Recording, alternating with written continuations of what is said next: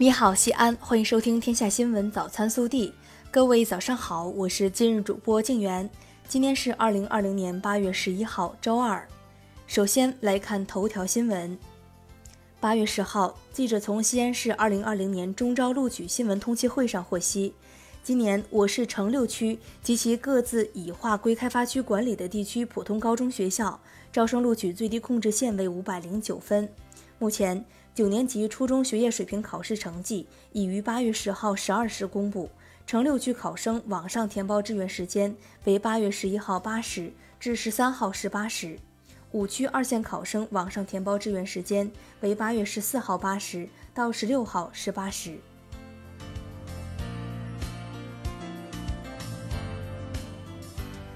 下面是本地新闻。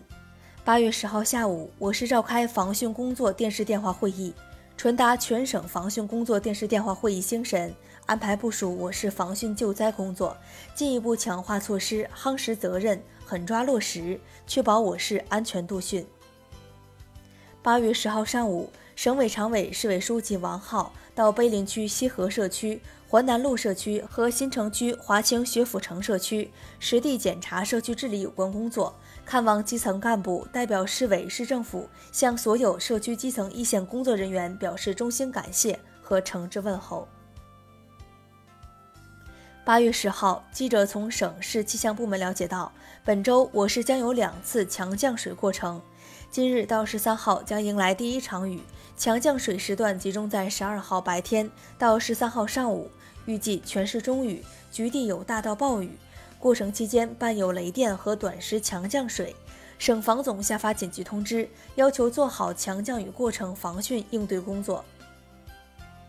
按照全市开展的河湖长治工作及黑臭水体整治工作要求，近日革命公园翠湖及周边改造提升工程正式完工。记者十号从西安公交集团获悉，因新城广场道路施工围挡。导致我市途经该路段的四十六路南段、二百三十六路、二五幺路、三零九路南段、六零幺路无法正常通行。为了减少因施工围挡给市民出行带来的不便，即日起对五条线路进行临时调整。十号上午，西安至银川高速铁路客运专线吴中至庆城段迎来了首趟动车检测列车。该列检测列车的开行，标志着国家重点工程西营客专甘肃至宁夏段正式进入联调联试阶段，为年底全线开通运营提供保障。日前，记者从陕西省文化和旅游厅了解到，九月一号十二时，我省将正式上线互联网上网服务营业场所实名身份认证系统和视频监控系统，今后将实现对全省上网服务营业场所。上网消费者实名身份认证的电子信息化管理。省电影局联合猫眼娱乐推出陕西省惠民观影计划。本次电影惠民计划自即日起至八月二十六号十二时结束。活动期间，每天中午十二时，我省观众在通过美团 APP 等软件网络购票观影时，即可领取五元优惠券，每天限量发放一万张优惠券，领完即止。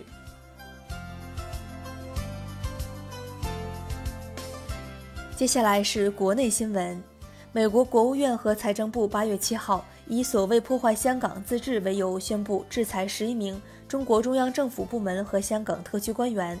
对此，中国外交部发言人赵立坚十号在例行记者会上宣布，中方决定即日起对在涉港问题上表现恶劣的十一名美方人士实施制裁。记者十号从应急管理部获悉，今年第六号台风米克拉可能于十一号上午在福建漳浦到连江一带沿海登陆。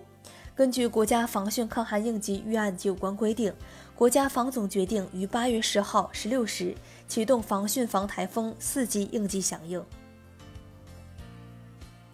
疫情期间，广大公安民警、辅警不分昼夜冲锋在前，持续奋战在抗击疫情一线。截至今年六月底，先后有一百六十九名民警、八十六名辅警因超负荷工作等原因牺牲在岗位上。国务院关于公安机关执法规范化建设工作情况的报告十号提醒十三届全国人大常委会第二十一次会议审议，透露了上述情况。国务院港澳事务办公室网站十号发布公告，自八月十二号零时起，对从澳门进入内地人员不再实行集中隔离医学观察十四天。香港一传媒创办人黎智英等七人十号早晨被警方拘捕，涉嫌勾结外国势力，违反《中华人民共和国香港特别行政区维护国家安全法》。警方表示，目前行动仍在进行中，不排除更多人被捕。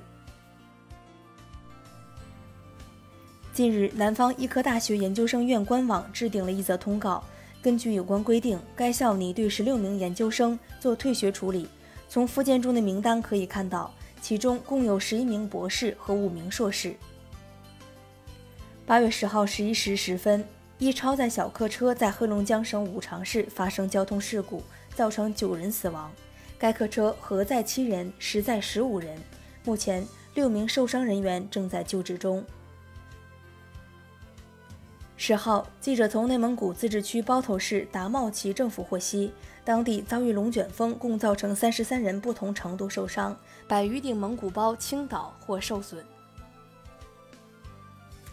十号，二零二零年财富世界五百强排行榜发布，和往年相比，今年排行榜最引人注目的变化是中国大陆加中国香港公司数量达到一百二十四家，历史上第一次超过美国一百二十一家。中央广播电视总台十号在京宣布，二零二一年春节联欢晚会由陈林春担任总导演，夏雨、邹维、赵越担任副总导演。这意味着辛丑牛年春晚正式进入筹备阶段。以上就是今天早新闻的全部内容，更多精彩内容请持续锁定我们的官方微信。明天不见不散。